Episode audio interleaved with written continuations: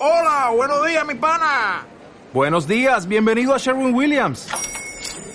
¡Ey! ¿Qué onda, compadre? ¿Qué onda? Ya tengo lista la pintura que ordenaste en el ProPlus app. Con más de 6.000 representantes en nuestras tiendas listos para atenderte en tu idioma y beneficios para contratistas que encontrarás en aliadopro.com. En Sherwin Williams somos el aliado del PRO. Deportes con Dani Rentería. Pues ni modo, Dani. Estábamos ya esperando un suculento, eh, pues. Duelo. No sé, duelo, una cuestión muy interesante en las pantallas de televisión.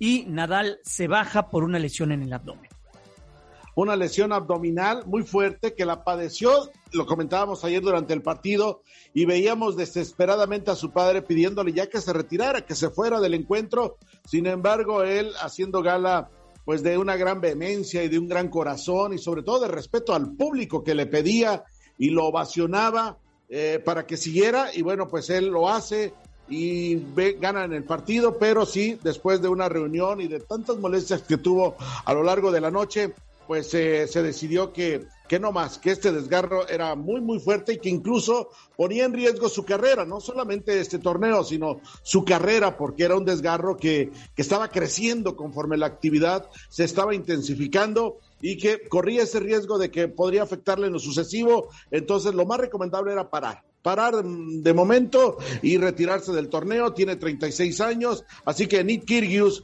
va directamente a la final a la espera de quien gana el duelo entre Djokovic y Norris. Seguramente va a ser Djokovic, al menos así lo dicen las encuestas y eh, lo dan a conocer pues los especialistas en eh, este torneo de Wimbledon. Nadal había ganado 22 títulos de Grand Slam, el de Australia y Roland Garros, los dos últimas, y evidentemente que estaba pues eh, intentando ganar también, también este título. Así que se retira Nadal. Bueno, hablamos también acerca de esto que que corrió como reguero de pólvora en las redes sociales aquí en México y que de verdad te entusiasmó. Yo sé que te entusiasmó, Jaime Núñez, la posible llegada de Dani Alves a los Pumas. ¿A poco no te lo imaginas corriendo en Seúl por la pradera derecha? Ya me vi ahí, Daniel Rentería, con mis cueritos y mi cerveza del otro lado. No, los cueritos no, pero con mi cerveza sí. Sí, no, pero fíjate que es que esto, esto creció la posibilidad, sobre todo cuando Leopoldo Silva, el presidente de los Pumas, dijo, dijo esto acerca de Dani Alves. Vamos a escucharlo. No tanto como una oferta, ha habido conversaciones con eh, gentes de Brasil, eh, hay cierto interés de parte de ellos, hay cierto interés de parte nuestra, pero no hay en este momento una formalidad. ¿no? Bueno, ¿a quién no? El jugador con más títulos en la historia del fútbol mundial, nada más tiene 43 y a qué nivel, ¿no? entonces, de que nos gustaría tenerlo, pues sí, sí nos gustaría tenerlo.